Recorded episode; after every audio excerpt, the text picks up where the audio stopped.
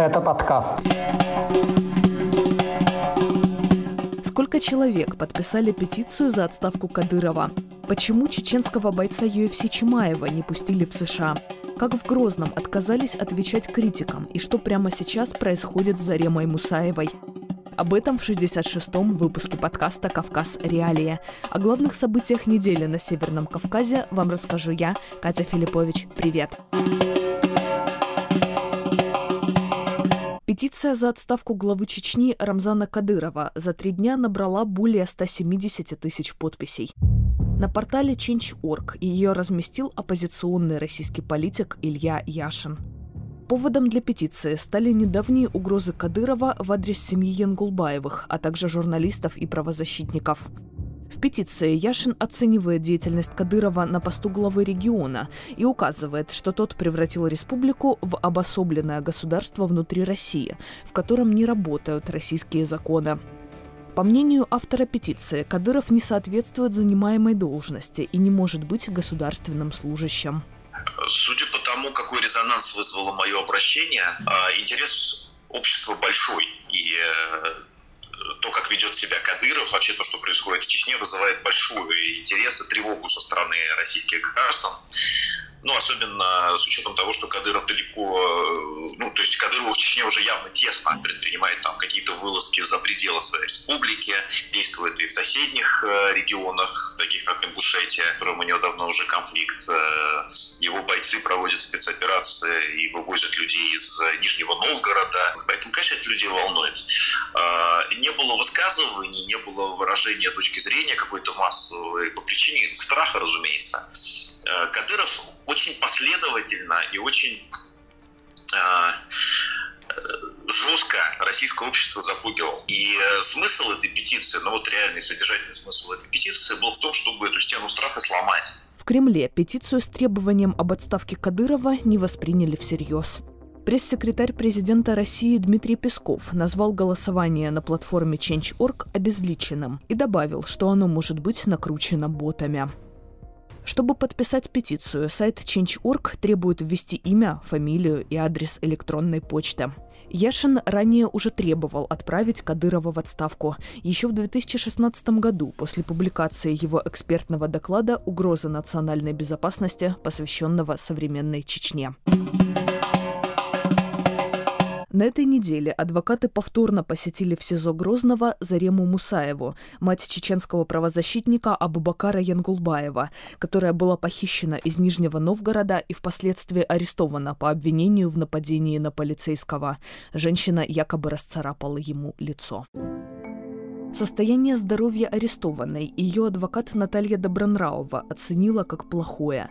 При этом на условия содержания в изоляторе у Заремы жалоб нет. По словам юриста, сотрудники СИЗО относятся с пониманием к ситуации Мусаевой и даже кормят ее домашней едой. Накануне Мусаевой передали вещи и медикаменты, а также тонометр и глюкометр. Зарема страдает диабетом. По словам ее сына, Мусаева подписала необходимые для работы адвокатов документы и не отказывалась от их услуг, несмотря на ранее опубликованное чеченскими полицейскими заявление. На этой неделе Россия также предоставила ответы на вопросы Европейского суда по правам человека о ситуации с задержанием Мусаевой – как сообщили Кавказ Реалии в Комитете против пыток, российские власти не объяснили основания для ее задержания. По словам юристов комитета, ответы властей не содержат никакой информации об этом. Комитет против пыток обратился в ЕСПЧ 21 января, на следующий день после похищения Мусаевой. Жалоба была подана в соответствии с правилом 39, которое применяется при исключительных обстоятельствах, когда жизни и здоровью человека угрожает опасность. Теперь юристы Комитета против пыток должны представить в Международный суд свое видение ситуации и прокомментировать ответ России. Власти Чечни больше не будут комментировать заявления живущих за границей критиков главы республики Рамзана Кадырова. Об этом заявил помощник Кадырова, министр информации Чечни Ахмед Дудаев. Он выступил с оскорблениями в адрес неких, как он выразился, провокаторов. Сначала на чеченском, а потом и на русском языке. Конкретных имен чиновник не назвал. Ранее Кадыров и его окружение также выступали с открытыми угрозами в адрес семьи Янгулбаевых, членов которой власти Чечни считают причастными к оппозиционному телеграм-каналу «Адат». Глава республики обращался к СМИ. Он призвал открыть уголовное дело против «Дождя». Тут мы должны сказать, что «Дождь» признан в России иноагентом.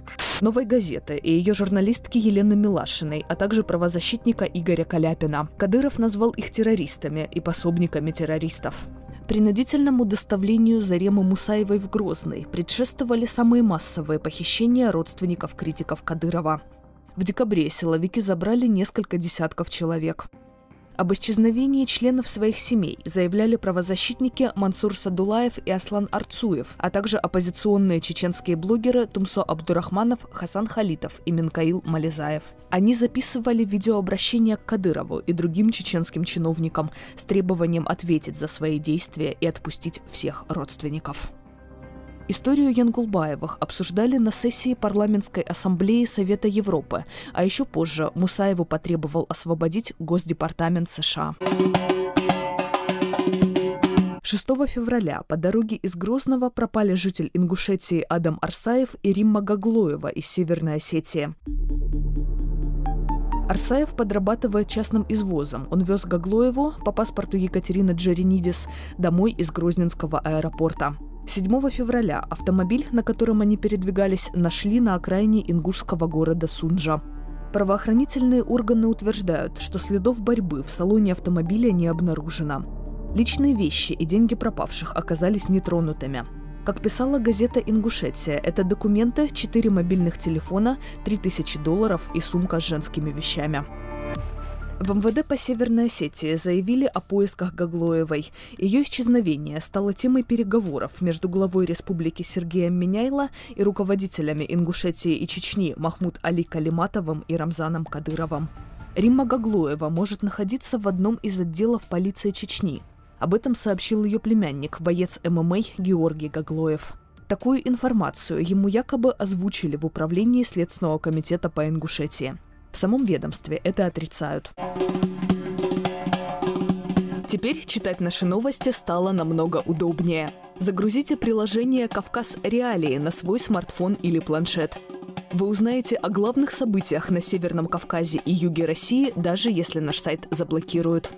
Ссылки на приложение вы найдете в описании к этому выпуску подкаста.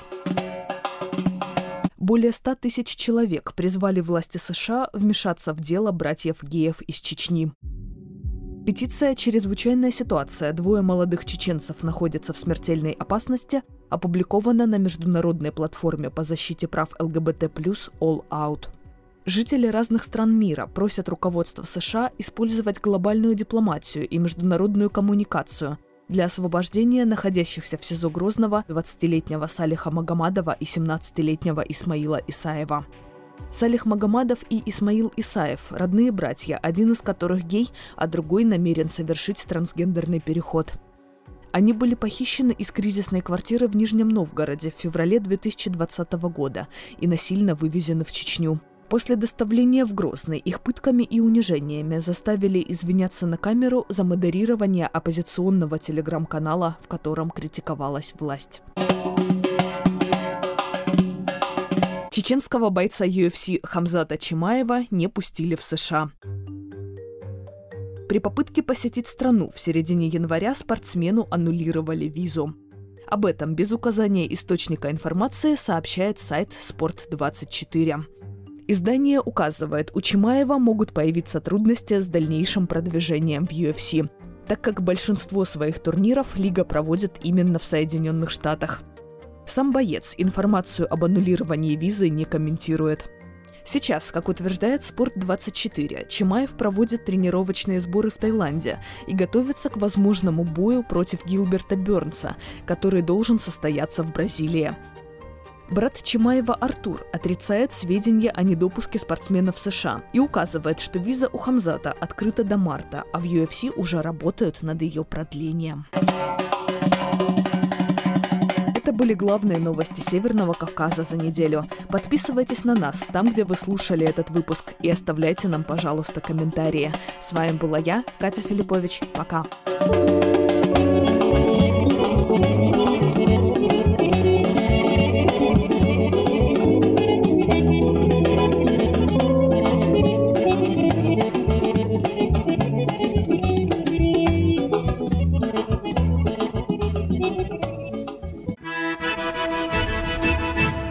алейкум! Здравствуйте! У микрофона Майбек Вачигаев, и я представляю вашему вниманию подкаст «Хроника Кавказа». Вместе с моими гостями, учеными и политиками я обсуждаю драматические периоды в развитии региона и интересные факты, связанные с Северным Кавказом. Слушайте подкаст «Хроника Кавказа» с Вачигаевым на любой удобной для вас аудиоплощадке.